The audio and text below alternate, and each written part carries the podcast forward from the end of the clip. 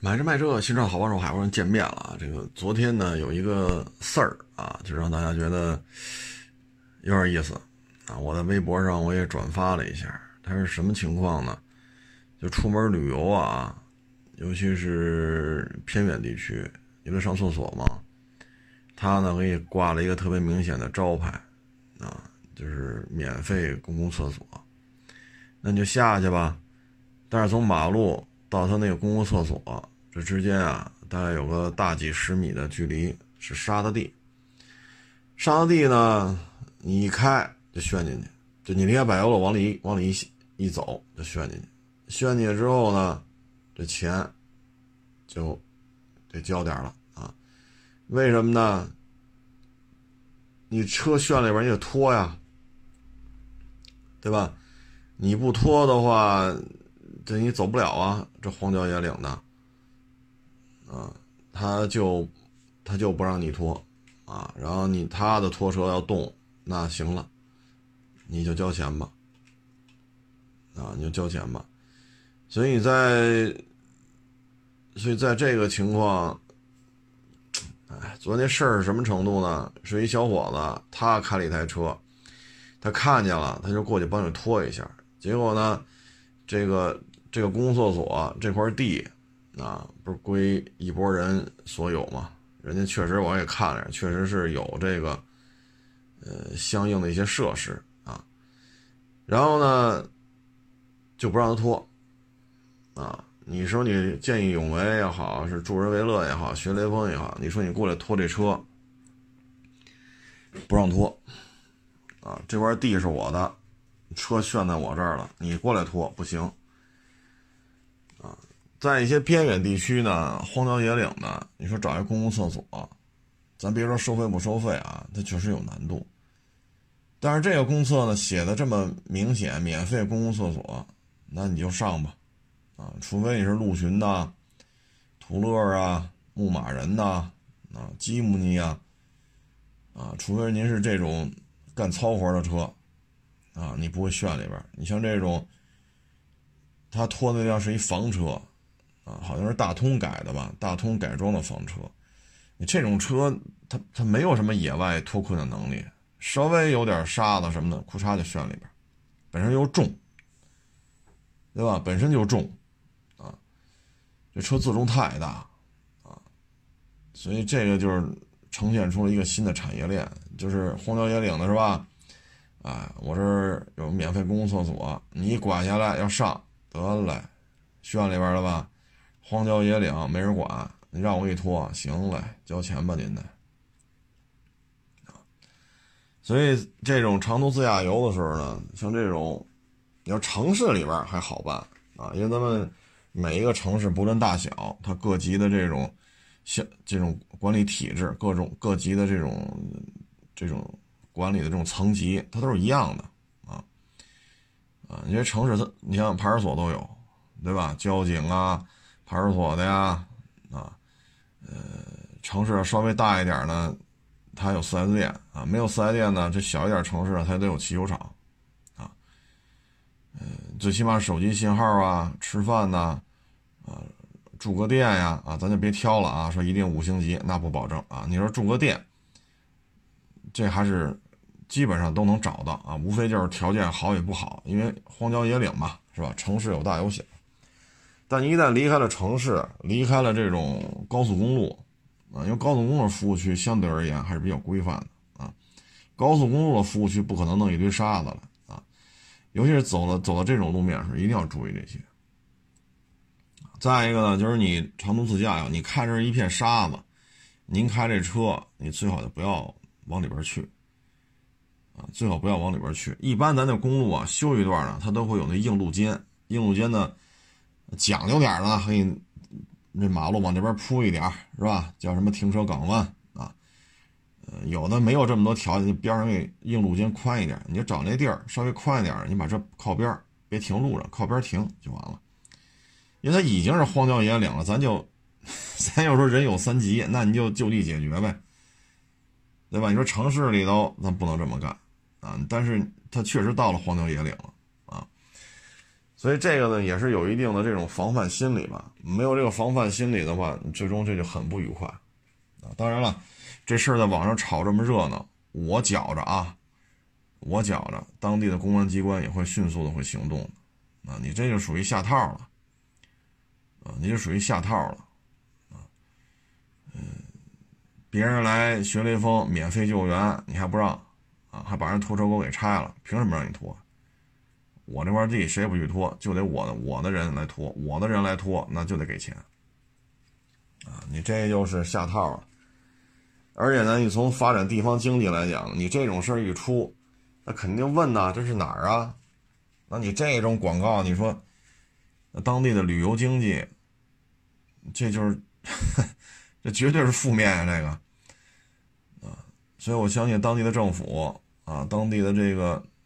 这种公安啊，肯定也会找他的。你这么做真是太缺德了啊！发展经济、发展旅游，你这么一闹，全白搭。啊，你当地政府所做的所有努力，全打水漂了。啊，嗯，他那个咱就不说了啊，那后续肯定会有人去找他的。咱就说，就大家自驾游对这一定要注意啊，一定要注意。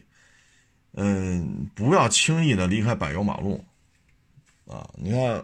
我有时候去荒漠、戈壁、沙漠，就前前些年啊，前现在忙不过来了。我就见过好几回这种事儿。那个好像是，我想想，路虎神行者二，一般说顺嘴儿叫神二啊，路虎神二。呃，当时我们是在哪儿啊？那是宁夏吧？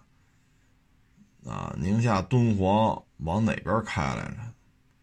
然后就是那个大沙漠，啊，大沙漠，嗯，好像是阿克寨吧，往那边开，啊，然后大沙漠边上一个神二，今儿它有沙漠公路，顺着开就完了，你肯定走不丢，啊，因为那不是无人区，那不是无人区，你顺着柏柏油马路开，只要你油还够，你肯定能找着这个吃饭呀、加油啊、呃住店的地方，然后呢？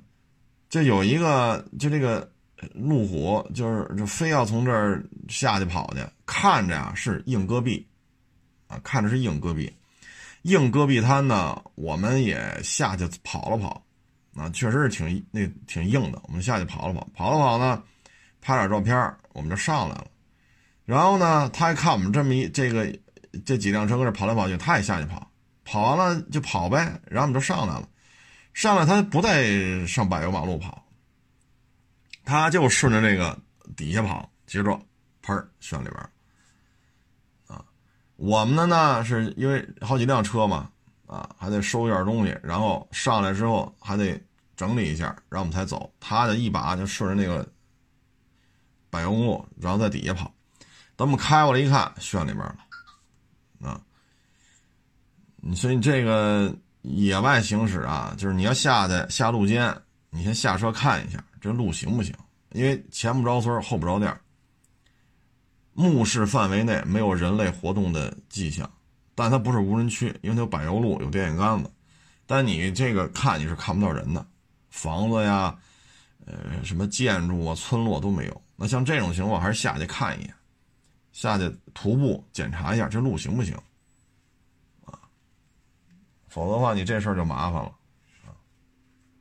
再一个呢，就是沙漠行车，呃，不是沙漠公路开车，啊，沙漠里边呢，它有些是丘陵地带，啊，它这个戈壁滩，它有时候它是有起伏的，这路是拐弯的，然后你也看不见对象，因为中间隔着这种沙山呀，啊，或戈壁滩的这种隆起呀，你这公路在这边绕，一定要注意。一定要注意，因为在这种时候，我们就亲眼所见嘛，就是车开得快，有自己过弯过去之后，哟，弯这么急，完了，推头，咵，车翻出去了，有的啪，俩车就撞上了。所以这种野外行驶的时候呢，因为现在这车啊，大家这车性能越来越好了，啊，性能是跟。是吧？这个时代的进步，科技的进步嘛，车的速度越来越快。到了这儿啊，也没探头了，是不是？这玩意儿这开一把，这家可得撩一把了，是吧？你越到这时候越危险，所以一定要慢啊，一定要慢。你控制好车速啊，尤其是这种沙漠戈壁当中的这弯弯曲曲的路，你看不见对面。这种路呢都不宽，您发现没有？这种路都不宽，基本上就是一上一下两条车道，它边上都没有应急车道那种量，没有啊。你不像北京这五环啊，不能说这一百公里全有应急车道吧？它大部分五环大部分啊，它都有应急车道。你还有一个这个活动的空间啊。你像你这个沙漠公路一般就很窄，就一上一下两趟车，就这么大道。所以你要遇到对面来的车，说比较大，啊比较大，那他拐不过来，他这个车身比较大，那他就会占用到你的这边的车道。所以不要速度太快，啊速度太快很危险，因为是亲眼目睹过几次就这种出事儿，啊我们也去救过他们，啊车都撞到那个那个路肩下边去了，啊我们也救过他们，拿绞盘给他往上蹬什么的。你这，就说我们不救，早晚有人来救，对吧？这是没问题的，因为这不是无人区，他他他时不时就有车过一辆啊。但是你人要是出了事儿，可怎么办呢？啊，车我可以不要了，再买，对吧？那人没了，你怎么办呢？啊，所以这个东西还是出去玩的时候千万别玩太大啊。再一个呢，也要注意自己停车的位置。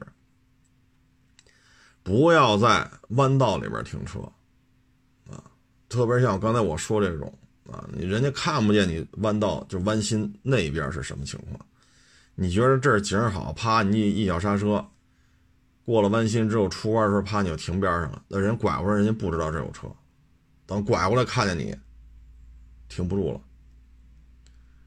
啊，停不住了，所以就是一定得注意，你要说这这景好，你你往前走，往前走。等着大直道啊，打直道，就对面能看见你，后面能看见你，你再往边上靠，找一个路肩宽一点地儿，把你车挪到这个柏油路之外，啊，保护好自己，也也别妨碍别人。这时候你愿意拍，您拍，啊，你要觉得美，那你再往前开，找一个能掉头的地儿，掉头你回来再开一遍，这都可以。但是不要在弯道当中停这儿，或者速度特别慢，比如大家都三四十的速度，哈，你五公里的速度。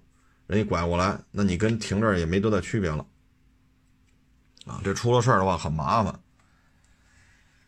嗯，我们那会儿去西藏的时候，他他当地村落里有那种收费的厕所，啊，当时好像一块吧。哎呦，这一晃多少年了？我记得是一块一位，你就给人钱呗，我上个厕所一块一位，啊，你给人一块钱就完了呗。但现在不知道了，这也好些好些年了，不干这个了。你给他一块钱，该上厕所上，啊，就完了。然后就是这个房车呀，前两天来一网友啊，岁数比我大啊，我得管人叫大哥了啊。人家退了休呢，就买一个皮卡，拉着他那拖拽式的房车出去玩，结果呢，现在呢按轴收费了，按轴收费，现在是过路费特别的高。然后说，我这不是一途乐五点六嘛，说想买这个，啊，想买这途乐五点六。然后他那个皮卡呢是一公羊，它有拖拽房车，但你这收费太高，所以他就想这么置换一下，啊，这个呢就是管理的政策的问题了，因为你属于首先皮卡，你甭管你是大你是小，你是卡车，啊，你不是小客车。啊，小客车，你说塞纳也好，奥拓也好，啊，mini 也好，奔驰大 G 也好，它都属于小客车范畴。但你这皮卡，甭管是大是小，它就是卡车。然后它再拉上这个这种拖挂式房车，那就按轴收费，你费用就是高，你是一点招没有啊。然后有些人呢可能会，那我不行，买一个自走的吧。啊，自己带动力的，就相当于在皮卡呀，或者像大通啊、依维柯、全顺呀这种改。这个呢，原来咱们聊过房车啊，这个呢它也是存在着一些局限性的。首先呢，就是咱就说这碰撞实验啊，首先你说碰撞实验，因为你改成房车之后，你后边的座椅什么的都要改，你这些座椅，包括这些床啊，包括你的呃锅碗瓢盆什么的，一旦前面发生碰撞，这些锅碗瓢盆啊、斧钺钩叉呀，是吧？它都会往前移动，快速的移动，这会对人造成伤害。在你车如果说里边再有一些什么煤气罐啊，啊，什么柴油发电机呀，等等等等等等啊，包括一些管线呀、一些电路啊，啊，一些更大的电瓶啊，后后走的这些线呀，啊，那这个有可能碰撞中你发生危险的概率会更高。再一个呢，因为你改成房车了，所以你的这个不是原厂座椅，安全带和座椅也发生了改变。所以房车要发生碰撞试验的话，死伤的概率是特别高，啊，特别高。你想啊，你后边都有沙发床了，你还愿意老老实实系着安全带在副驾上坐着吗？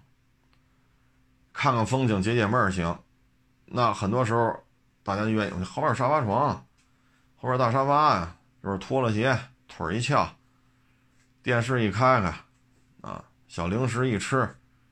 这多得劲儿啊！旁边大窗大大窗帘一拉开，这看景不一样看吗？别发生碰撞实验，不就是不要发生碰撞啊！就是这种情况，一旦进行碰撞实验的那种碰撞了，你这个后边的人受伤的概率太高了。所以房车要么就老老实实的，我就俩人，主驾开，副驾啊，然后我们这个座椅都是原车的。房车通常不会改这两个座椅，然后系安全带就完了。但是你后边东西都收好了呀，一旦发生碰撞，正面碰撞，你后面东西全飞前头来了。本身安全带、气囊保护你了，后边一堆啊刀啊，什么菜刀啊，什么叉子呀、盘子、碗、锅呀，嘁哩哈喳往前一飞，你后边受不了啊。所以房车这方面，你看中保研也好，CN c a 也好，现在还没有说拿一房车去撞的啊，说撞侧面的。啊，撞正面的，嗯，没有，啊，是百分之多少多少偏置也没有啊，你你你要有这思想准备，啊，有这思想准备。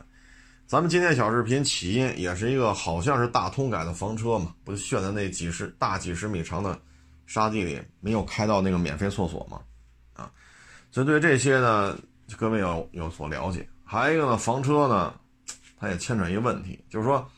你房车上有公共厕所，不是说说错？你房车上有自己的卫生间，你还要去那公共厕所，啊，这本身也是，哎，他是这样啊，就是你买完房车，你说偏远地区啊，或者说城市里或者高速上，那人都有三急，再说你房车你也不是一个人啊，那拉呀尿很正常，啊，他呢会到他那个储物。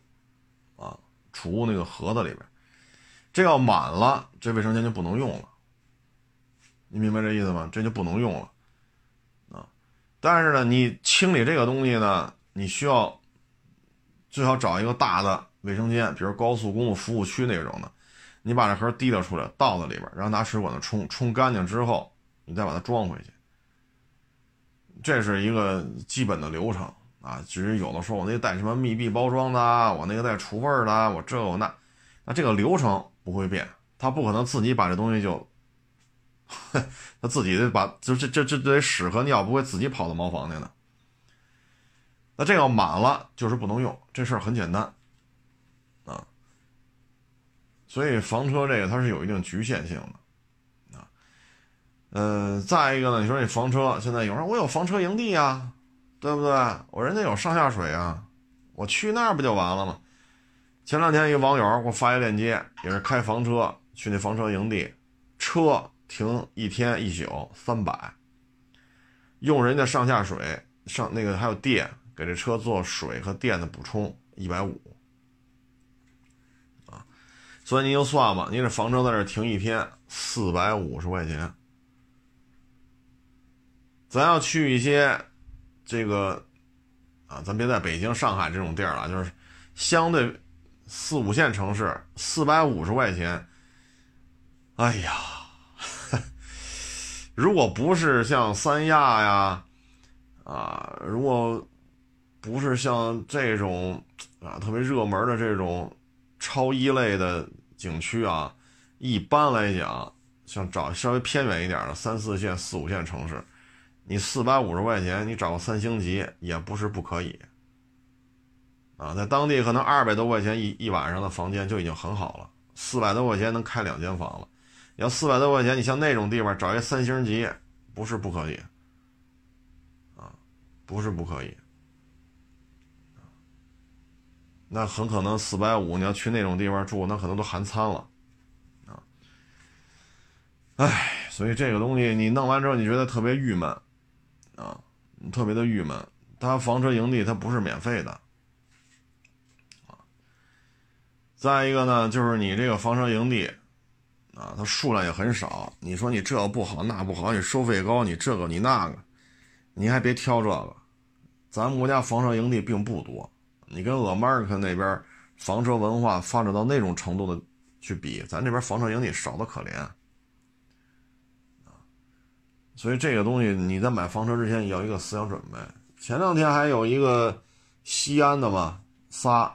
啊，仨网友找我来聊了，啊，然后跟我说半天这房车的事儿，我就跟他说这是一个朝阳产业、夕阳经济，啊，这话咱原来节目中说过，房车啊这两年上牌量、保有量一年比一年多，啊，所以是一个朝阳产业，啊，它发展的话一年比一年盘子大，一年比一年产值高，啊，所以这是朝阳产。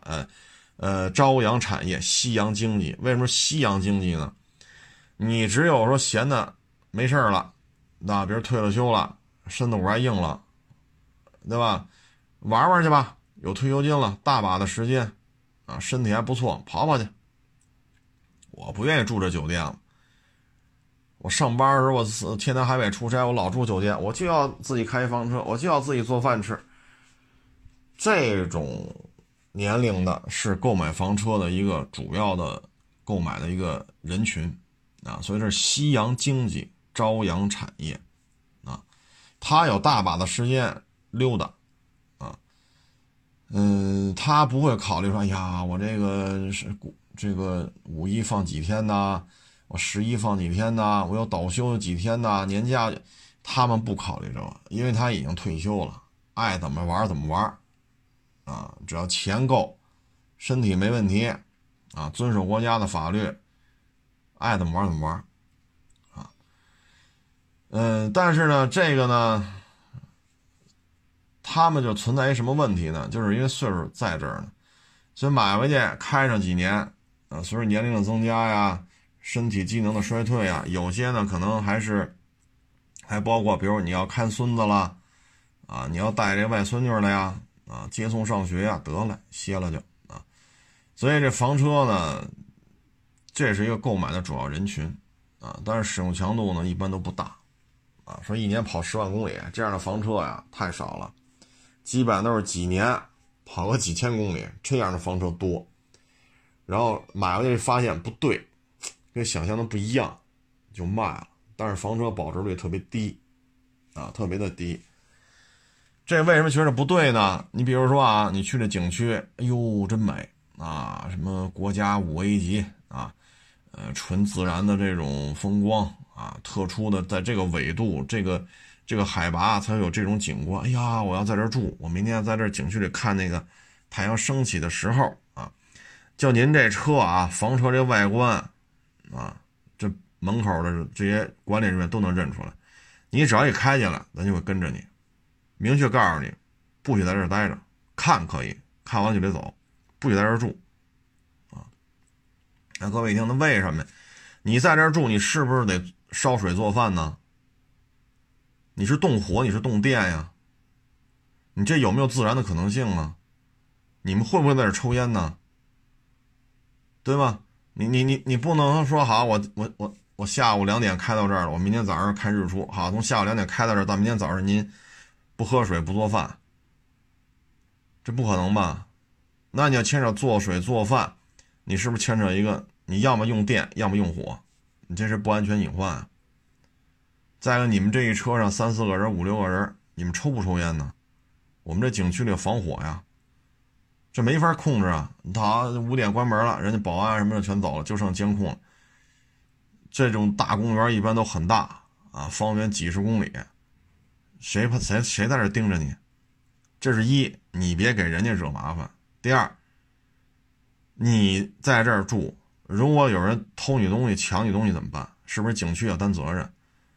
再一个，野外这种地方，通常人类生活的痕迹并不并不多，它有野生动物，如果跟你发生一些伤害，是不是景区也得担责任？是不是这道理？啊，所以一看您就您这车，人直接跟你谈，你别在这停，啊，你停可以，看完了你别在这住，啊，看完了赶紧开走，不允许在这住。你说你看这这个什么太阳射，开走，你可以第二天早上再来，但是不允许在这住。那你开走好，又回到那个当地的那个市啊或者镇呐去上面，那你说你这。对吧？还有一个就是房车呢，咱原来也说过这问题，就是说咱们中国是一个饮食文化特别深厚、特别丰富的国家，啊，你比如说啊，我是，比如说我是我是广东人啊，假如说广东人，啊，那我要去新疆、去内蒙、去东北，我要吃人当地特色的菜，对吧？或者说我是东北人啊，我要去新疆啊、西藏啊、云贵川啊，我要去。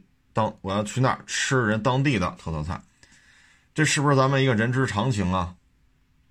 但是你说你开一房车，然后你说，哎，你不还得吃人当地的馆子里边才能吃着当地的菜吗？是不是这道理？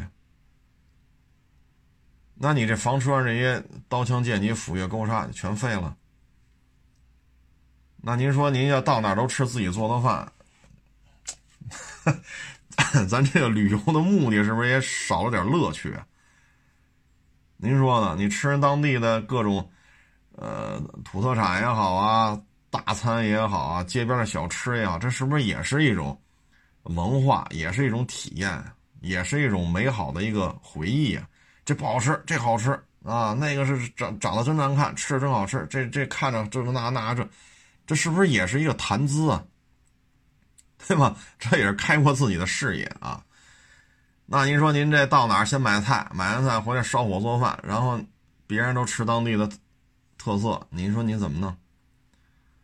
那你你跟人去，那你房车怎么弄？你跟人去好，人家也吃，你也吃，吃饱了喝足了，人家回屋卫生间一开，洗澡这那睡觉了，你呢？哎呦我去，车里没有水，还找这上水，上完水了，这污水还得倒，污水不倒了，这储水罐满了，你也不能洗澡，你再把这污水再倒了，然后电还得备上，然后弄完了你才能洗这个澡。你说麻烦不麻烦？那你还不如，你像这种三四线、四五线城市啊，干净整洁一点的，带个院子的这种，这种宾馆，咱就别说三星了啊。三星、四星，我咱不说这个了，就是就这种招待所也好，宾馆也好，三四五线城市啊，一两百块钱，二百多块钱开一间房，带独立卫生间的，带两张，带两张床的，这这不是不可以，很常见的一个价格，对吧？很常见的一个价格，你住的也也也干净啊，电视啊，卫生间呀。吃饱了喝足了，屋里一休息，第二天爱几点起几点起。你房车行吗？你房车你你不能停在屋里啊，你房车只能停在停车场啊，停在马路边啊。你知道人家第二天周围是几点？人家发动汽车呀？你知道人第二天这这天一亮，这是这是乌拉乌拉过过卡车呀，还是怎么着啊？那你你就睡不了懒觉啊，是不是？所以房车真用起来，它有很大很大的这种局限性啊！除非你对于房车，我就我就必须得开啊！我不开房车，我我寸步难行，我难受，我就得睡在房车里头，那你就买一个。那房车它是还是有很多局限性的啊！最起码目前在咱们国家来讲，还是有局限性。目前在用的房车呢，普遍公里数不大啊！你说有没有一年跑十万公里的？那保不齐真有。但绝大多数我们接触过的一些房车，基本上几年能跑个一两万，几年跑个几千，很常见。因为一开出去就觉着哟，不大对劲，跟你想象的不一样啊，跟你想象的不一样啊，嗯，这种东西，反正我觉得，您要是真是想出去玩去自驾游，我我觉着啊，说咱不差钱那就陆巡五七尤其是西北啊，这高原什么的，这车零配件有的是，好修，它适应那种路况啊。霸道，是吧？包括途乐、帕杰罗，啊，什么 F 勾、酷路泽，啊，要么就买个什么塞纳 GL 八，你顺马路开呗，啊，咱也不越野去，顺马路开，那这车是没问题的，舒适性也很高，通风、加热、按摩什么的。说咱也没那条件，那你买个小旅行车也行啊，啊，小旅行车也可以啊，什么逸致啊、捷德呀。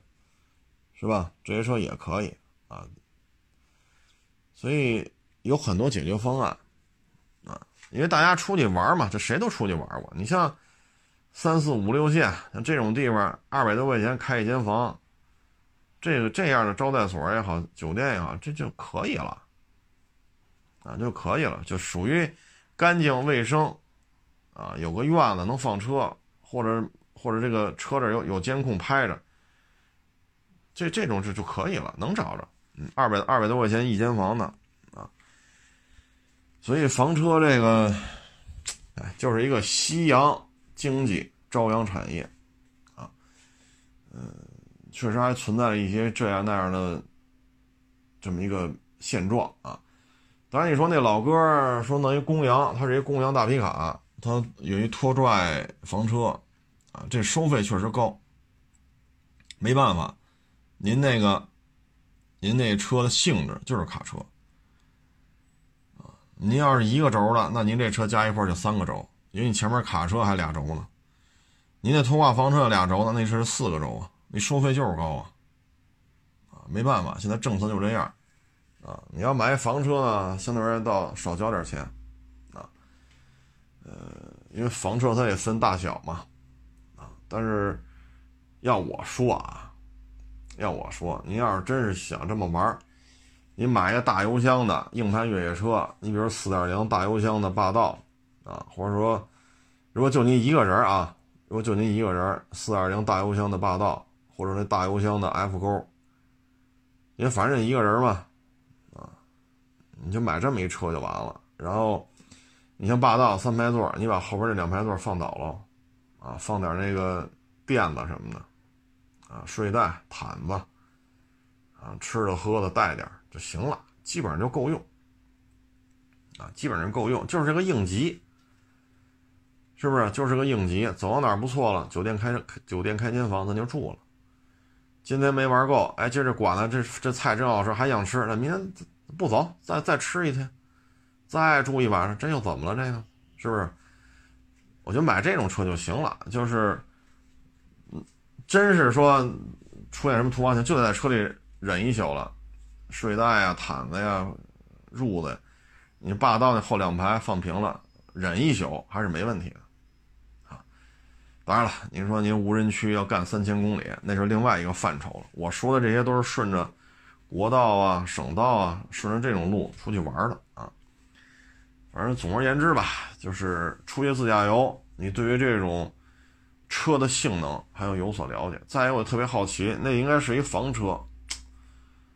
我现在感觉啊，那个房车要去那免费公厕所，很有可能就是他车上的要么储水间、污水间和那个马桶的储物盒满了，还有一种可能性就是它的淡水储备，它有加水箱嘛，水箱的水可能也不足，因为牵扯做饭呀、洗手啊、上厕所呀、淋浴啊。有可能是出现这种情况了，需要得到一些补给，但是没想到是这种情况，啊，呃，就大概大概就这么一情况吧。我个人觉得这就是一个适合于退休的人群，啊，他没有那么多说时间上的这种束缚，啊，而且他有稳定的退休金，上不上班对他来讲没概念了，反正到月领钱，到到月退休金打卡里。啊，他比较适合这种人群，啊，有人岁数大了，牙口啊、体质啊，他也不可能说，就是就是他对饮食可能有一些要求了啊，可能遵医嘱啊，按照医生的要求，所以他只能吃自己做的。它比较适合这个年龄段啊，比较适合这个年龄。至于二手房车呢，它牵扯一个问题，就是说房车的产能是非常低的啊。就是我所知道的一些数据呢，就是卖的特别好的一些主机厂生产的房车产能之低啊，年销量之低，你都接受不了啊。所以呢，它的零配件很难找。啊，你说发动机、变速箱这好办，咱可以找主机厂的。你是全顺的底盘，那你找全顺，你这发动机怎么回事变速箱怎么回事对吧？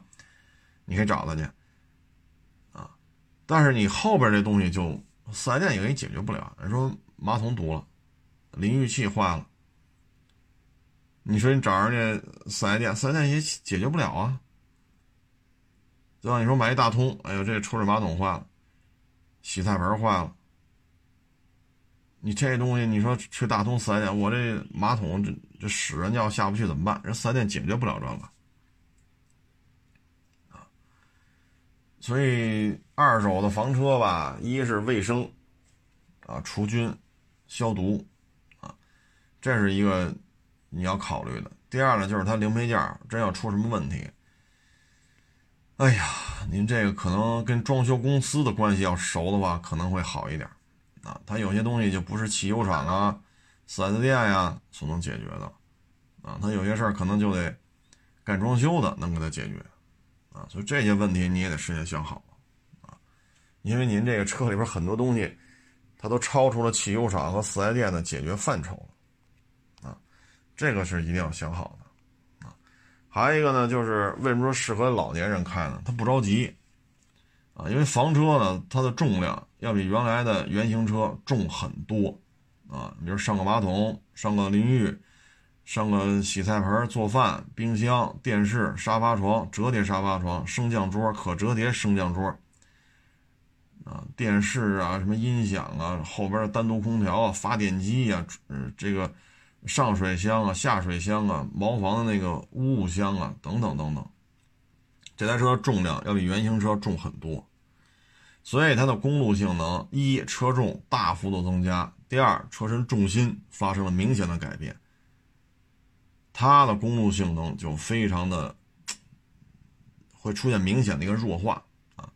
你要顺着大马路直着开那行，一旦你走了这种起伏路面，比如爬山连续 S 弯，下山连续 S 弯，你开房车你会觉得非常的费劲了。啊，这时候驾驶感受就就会比较累，啊，哪怕就是个自动挡的，你也觉得很累，啊，那这时候你就不如一个霸道啊，啊，陆巡呐，途乐啊，啊，你就不如这些车开着利索了。虽然这些车已经是没有什么操控性了，啊，但是你说你车里带点褥子，带点毯子，拉了一箱水，一箱方便面，再来点什么牛肉干。一兜子苹果、烟梨、什么西红柿，你这点负重，它，你对于一台霸道来讲，它忽略不计。但是你房车加这些东西，可比我刚才说点吃的喝的那可重的太多了啊！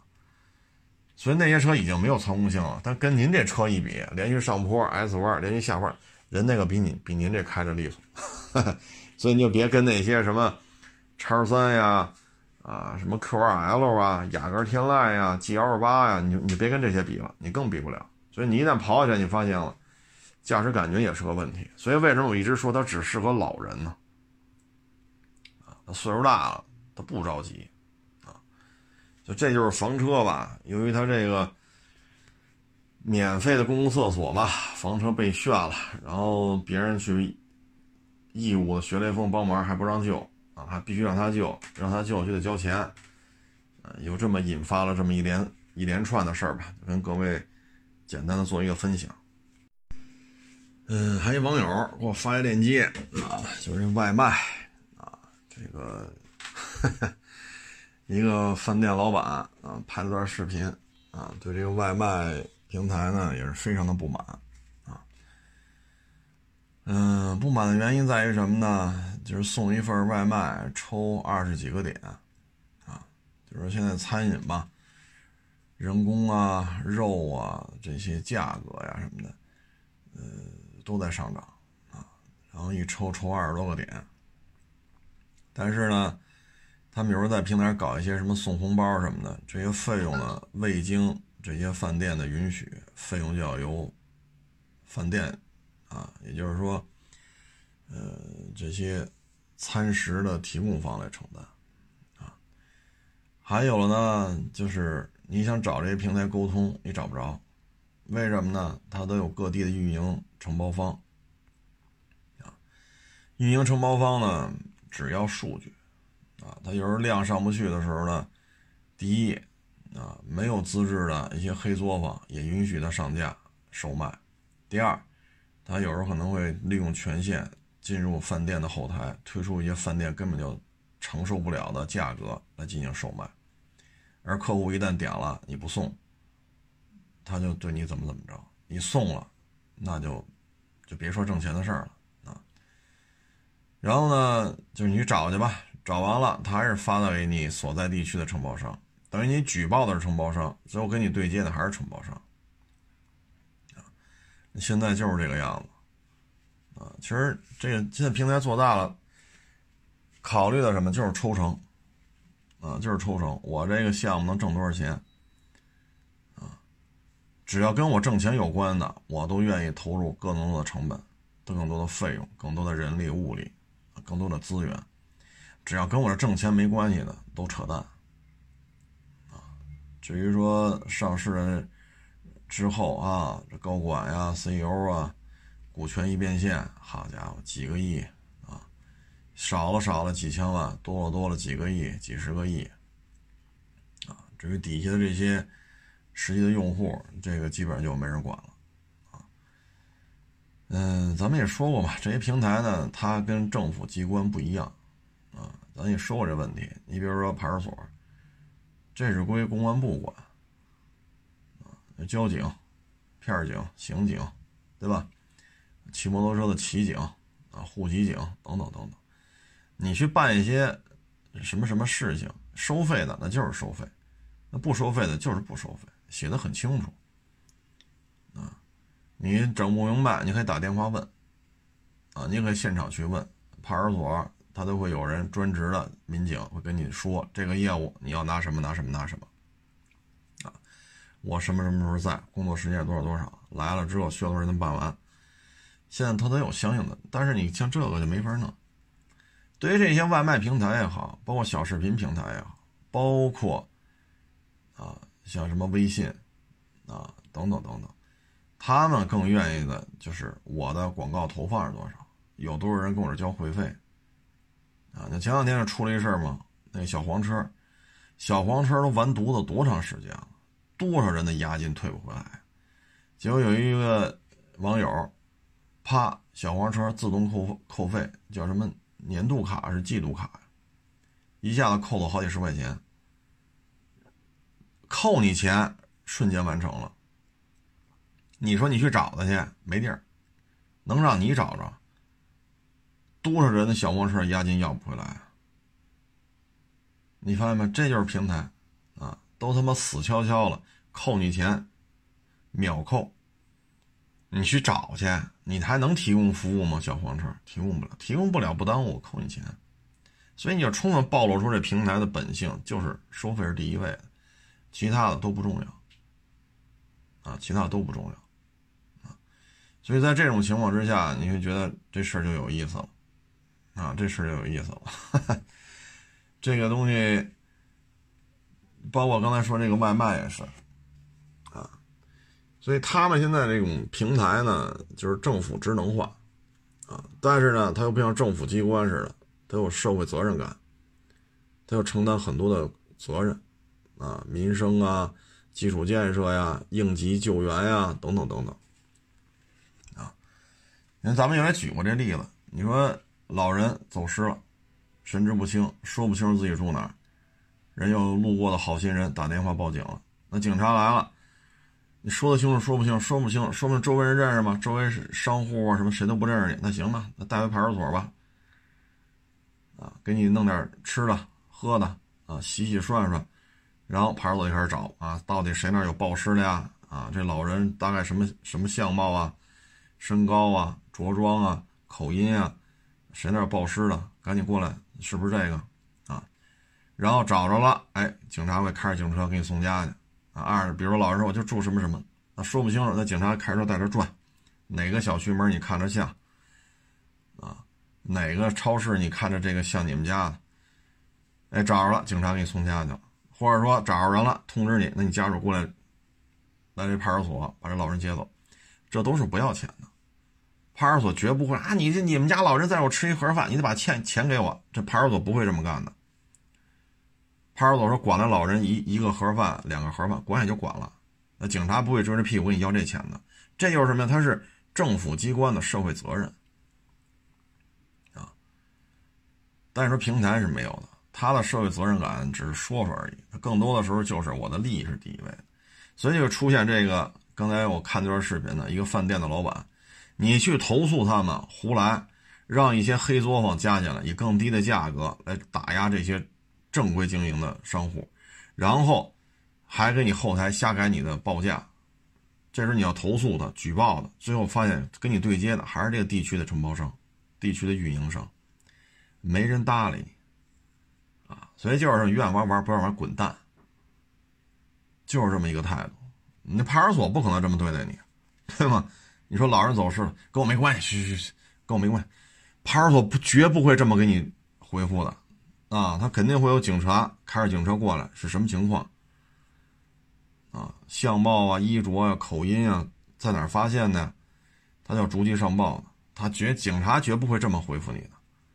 但是平台就是这种态度，啊，所以你说 你愿玩玩，不愿玩滚蛋，基本上就这么一情况。啊嗯，现在就是逐利化嘛，尤其是今年，像这个整个经营的这种情况都都不理想啊，包括主机厂、汽车的啊，包括房地产，包括旅游啊、电影啊、教育产业链呀、大的医疗产业链啊，啊，效益都不好，啊，效益都不好，所以现在就是牟利是第一位的，啊，所以有的时候你说。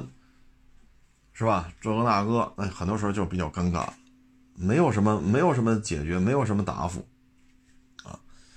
所以在这种情况之下呢，就会出现这种情况，就比如说去腾讯那儿跳楼自杀的，啊，这就是现状，啊，它更重要是我要我要有多少基础用户，有多少活跃用户，有多少流量，客户粘性是多少，他关注的是这个，啊，与此无关的，通通砍掉。啊就看完这个送餐的这老板说的这些事儿吧，我觉得，嗨，唉，要不然呢，你就自己啊，作为餐饮经营经营者来讲，要不然你就自己，凡是来店消费的，你就跟他加个微信，啊，这样的话时间长了，啊，可能你的手机里就周围，因为你是坐地户嘛，开饭馆肯定是坐地户，你方圆的这些老客户啊，来来店消费过的，哎，这样的话呢。就有一些通过微信能够进行一些沟通售卖啊，然后呢，周围的只能是社区里做一些宣传呗。这样的话，你自己再雇俩小伙计送盒饭呗。啊，我不承担你这么高的费用，我也不给你治这气。啊，那你你解决方案只有这个，你自己雇俩小伙子送呗，中午一送一波，晚上送一波。所以你没有别的解决方案，啊，你你你你你你你弄别的，没人搭理你，啊，没人搭理你，所以也是蛮蛮难的，啊，蛮难的。所以做实业就是费劲就在这儿，啊，做实业麻烦就在这儿，啊，所以为什么很多人直播刷礼物啊，靠这挣钱呀，啊，你包括这也有人问说您这个。啊，您这个，呃，粉丝量怎么上去点儿？这个那那，您这每天讲段子，我们都觉得挺好玩的。这个呢，他是这样，你得有投资人给你投资，投资人是是会有他的人脉的，他既有钱能够拿到一些位置，拿到一些流量，同时他有足够的人脉，也可以运作你怎么怎么样。你没有这些投资人给你办这些事儿，那你就是愿意拍拍，不愿意拍拉倒，啊，自娱自乐。啊然后自己有个实体店，所以我这这车行还在，就能养活自己，养活自己就有这闲工夫拍，其实有人你看我拍每日一车也是很累啊。有人网友说您这真够憔悴，我说那可不，从早上干到晚，饭都吃不上，从早说到晚，收了卖，卖了收，找你砍大山的，找你扯闲篇的，这个那个那个这，你干一天你试试，你到晚上四五点钟了都消停了，你再找一犄角旮旯录这个，那脸色它能能好吗？很正常啊，很正常。所以这就是一个现状。啊，这就是一个现状。嗯，反正我觉得干餐饮今年真是很辛苦啊。我我觉得这解决方案就是这样：来电消费的加个微信，社区周边社区啊、写字楼、单位啊做一些宣传，做一些面对面的沟通啊。然后通过这个呢，有一个自己稳定的消费圈，自己雇俩小伙子送餐呗。这样的话能节省很多成本。哎，包括来我这儿聊天的网友们，人家开饭馆也不大，百十来平，那不是人家自己送餐吗？啊，周围做一些宣传，发一些传单呀、小广告啊，加一些微信呐，啊，单位啊、社区啊，然后人家也自己送餐。那跟我聊天，手机嘣叭嘣叭老响了。你有一个订单，你有一个订单，这个那，他不也搁那自己送吗？那我就不不通过你呗。不通过你，你说这骑手得到什么好处了吗？你说骑手的人身意外伤害保险有人管吗？没有，啊，骑手能得到什么呀？愿意干干，不愿意干走人。确实方便啊，确实方便，但是，所以有人我们觉得这有时候你就成了一个底层伤害了，啊，骑手呢冒着各种交通风险，交通的这种。逆行也好啊，超速也好，闯红灯也好，啊，他要承担这些风险。刚才那个饭馆老板呢，他要承担这承担这些风险。那这些风险和风，就这波的风险和这波的风险，其实都是底层伤害，啊，都是底层伤害。他该上市上市，该变现变现，啊，然后电视台一讲话，你看我多成功，我解决了多少人的就业。我带动了多少这那那这那那这说一堆，那底层伤害的事谁管呢？啊，这这这这这就是这些大平台做大之后的一个现状。昨天还看了一个数据报告，啊，就是某大型二手车电商平台，啊，业务直线下滑，啊，利润直线下滑，啊，因为你现在整个受疫情的影响。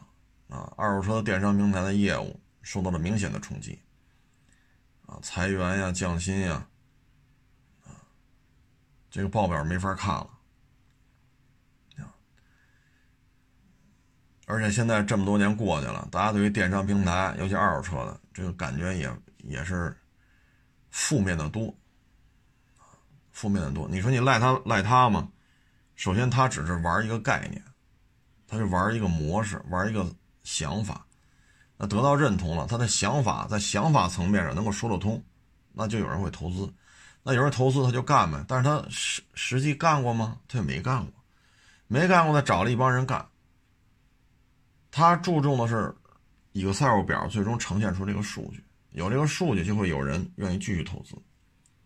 他关注的点是这个，他不不关注啊，这车多长时间能验一遍？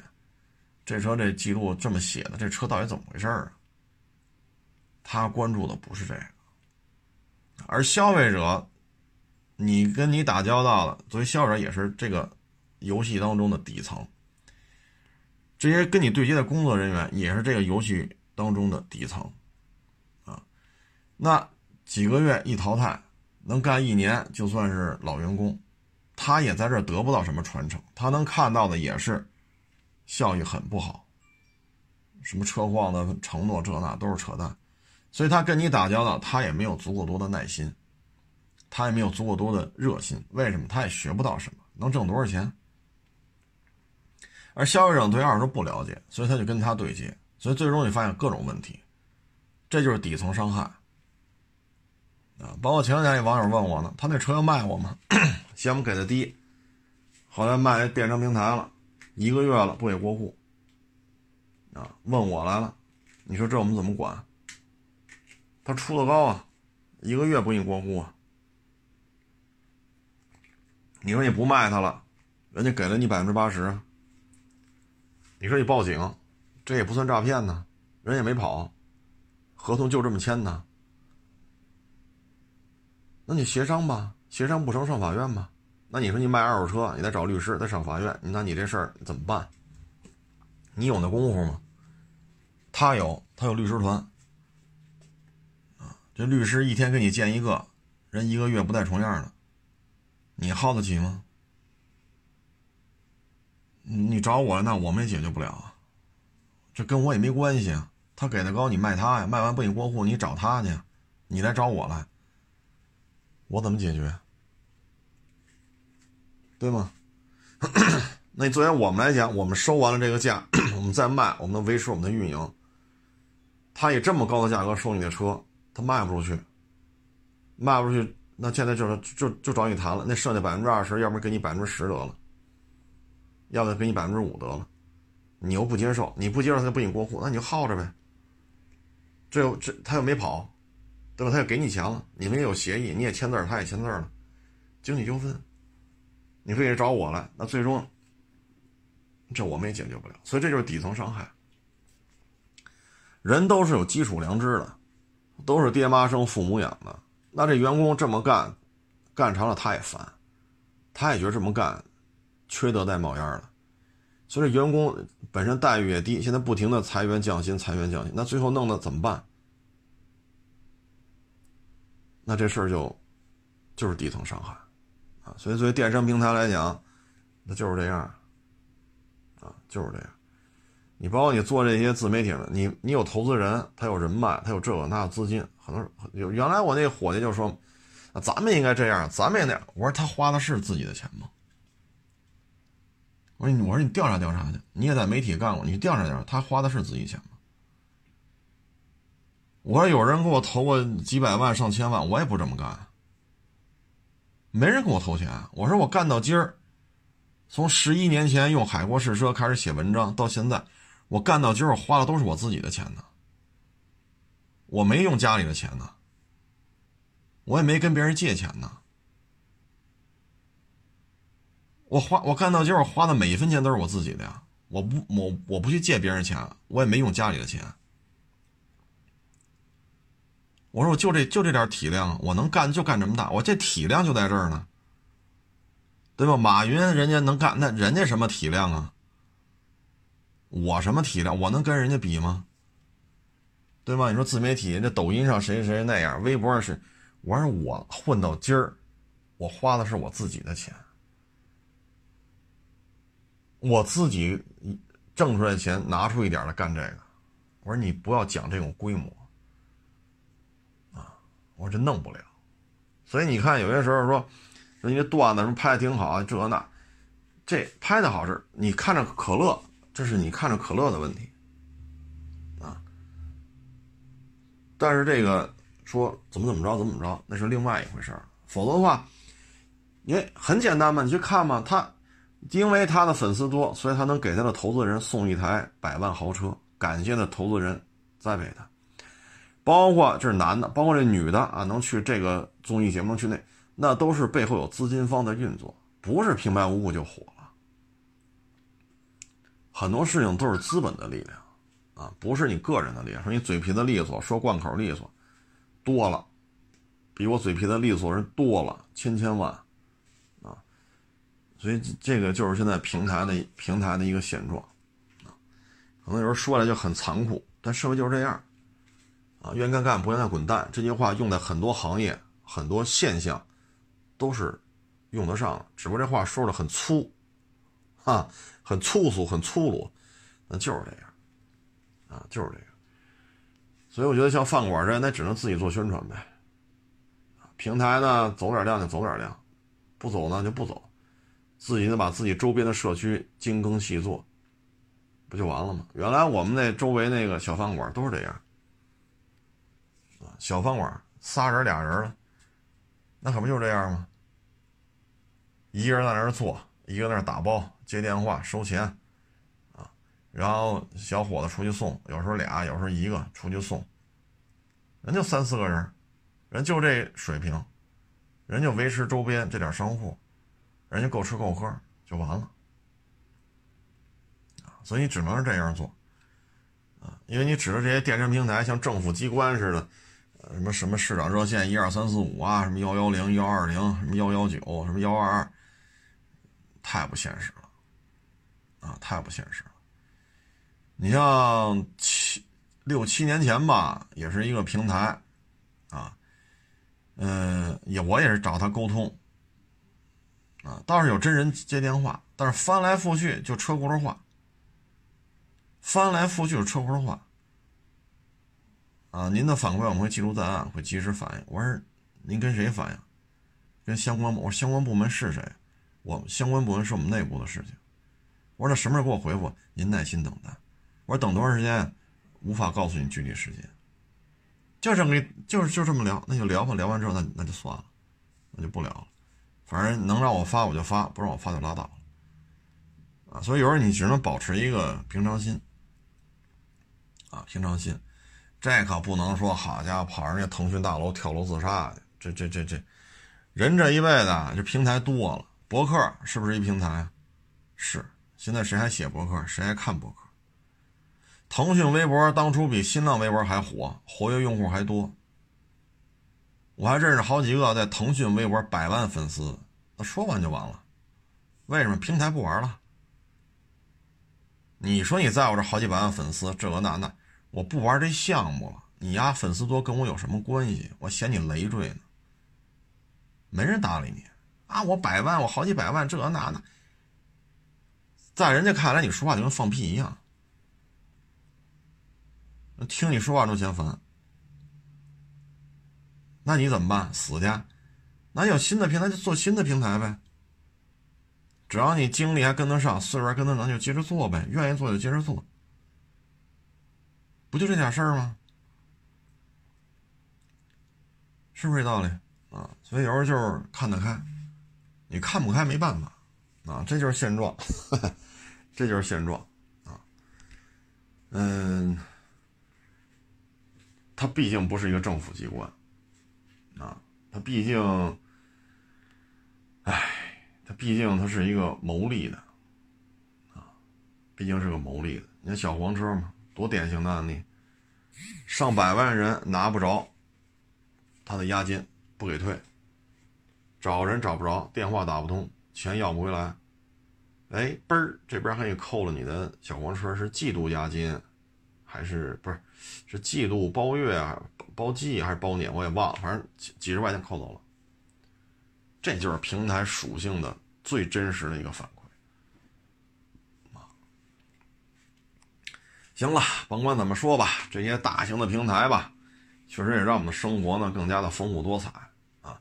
某些层面呢，也大幅度提高了我们的这种效率，这都是好事啊，这都是好事呃。但终究有一些这样那样的不如意，这也是难免的，啊，这也是难免。所以就是互相理解，互相包容，切记不要做一些极端的事情，啊，嗯，因为你还会有其他的平台，因为你蓦然回首嘛，啊，原来大的像像新浪，我记得还有房间嘛，就聊天的房间，你现在早就没有了。后来从房间取消了之后，改成了 QQ 群。现在谁还聊 QQ 群呢？很少了，都聊微信群。这不也就是十几年、二十年的时间？社交媒体更新换代啊！但是你人的，对吧？你你的才华、你的观点，总有让你表达的地方。前提是你别违法，别违法，别违反伦理道德啊！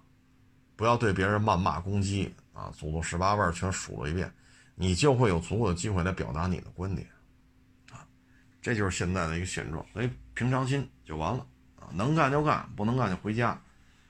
这碗饭今儿老天爷让吃，那咱就吃着。说老天爷说不让你吃了，那就再想辙，对吧？你不能总自己把自己饿死吧？行了，各位，谢谢大家支持，谢谢大家捧场，欢迎关注我新浪微博“海阔试车手”微信号“海阔试车”。